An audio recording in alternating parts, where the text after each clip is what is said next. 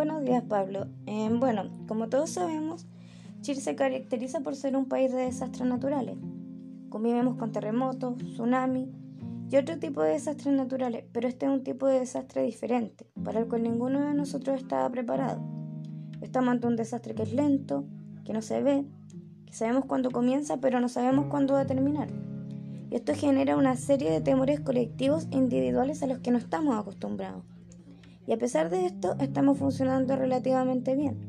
Pero esto obedece a una reacción espontánea de la sociedad y no a las políticas del gobierno, ya que se necesita un tipo de intervención completamente diferente a lo que hemos visto. Estamos en un escenario que es particularmente estresante, en el que la figura del otro se vuelve problemática, porque que está afuera nos puede contagiar a nosotros. Y en este sentido se ve afectada la dimensión física.